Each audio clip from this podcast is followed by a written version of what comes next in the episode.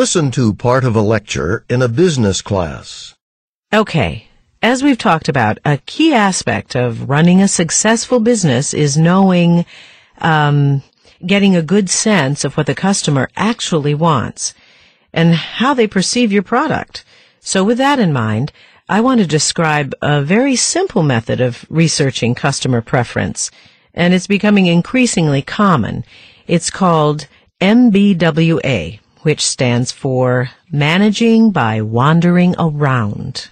Now, MBWA, that's not the most technical sounding name you've ever heard, but uh, it describes the process pretty accurately. Here's how it works. Basically, um, the idea is that business owners or business managers just just go out and actually talk to their customers and uh, learn more about how well the business is serving their needs. And and try to see what the customer experiences. Because that's a great way to discover for yourself how your product is perceived what its strengths and weaknesses are you know how you can improve it that sort of thing. Oh, you know dalton's? They make soup and canned vegetables and such? Well the head of the company had Dalton's top executives walk around supermarkets, um, asking shoppers what they thought of Dalton's soups, and he used that data to make changes to the company's product. I mean, when Dalton's, of all companies, embraces something as radical as MBWA, it really shows you how popular the theory has become. Yes, Lisa? But isn't it dangerous to base decisions on information from a small sample of people? Isn't large-scale market research safer, getting data on a lot of people? That's a good question. And, uh, well, I don't want to pretend that W or MBWA is some sort of uh, replacement for other methods of customer research. Now, market research data definitely can give you a good idea of uh, of the big picture, but MBWA is is really useful at kind of filling in the blanks. You know, getting a a good on the ground sense of how your products are used and how people need to respond to them.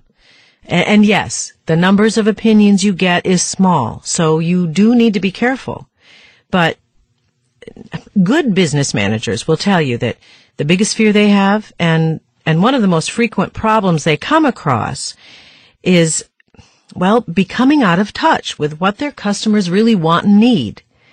You know, surveys and market research, stuff like that they can only tell you so much about what the customers actually want in, in their day-to-day lives.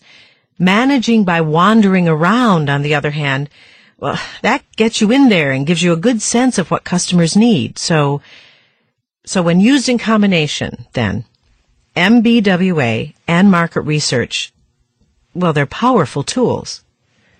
Oh, here's another example for you. Uh, senior executives for a clothing manufacturer. It was, um, uh, Elkin, Elkin Jeans, you know? They went and worked in a store for a few days, selling Elkin's clothes. Now that gave them a very different idea about their product. They saw how people responded to it. They, they could go up to customers in the store and ask them questions about it. Uh, yes, Mike? Well, I would think that a lot of customers would be bothered by, you know, if I'm shopping, I don't know if I'd want some business representative coming up to me and asking me questions. It's, it's like when I get phone calls at home from market researchers, I just hang up on them. well, it's certainly true that, well, no one likes getting calls at home from market researchers or, or, or people like that. But I'll tell you something. Most customers have the exact opposite reaction when it comes to MBWA. Now, don't ask me why, because I, I really have no idea. But the fact is that customers tend to respond really well to MBWA, which is the key reason for its success. In fact, the techniques of MBWA work so well, they've actually been extended to all kinds of different contexts, like politics, for instance. Uh, a few years back, the mayor of Baltimore, um, uh, I think his name was Schaefer or something like that, anyway, he decided that the best way to serve the people of the city, of his city, was to actually get out there in it and experience the things that they experienced. So he'd ride around the city and well, you know, in all parts of it.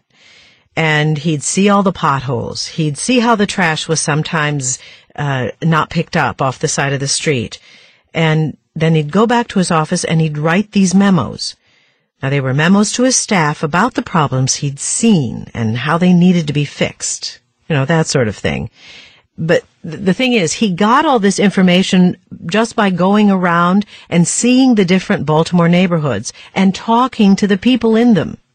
Now he called it smart politics. We'd call it MBWA or just plain good customer service.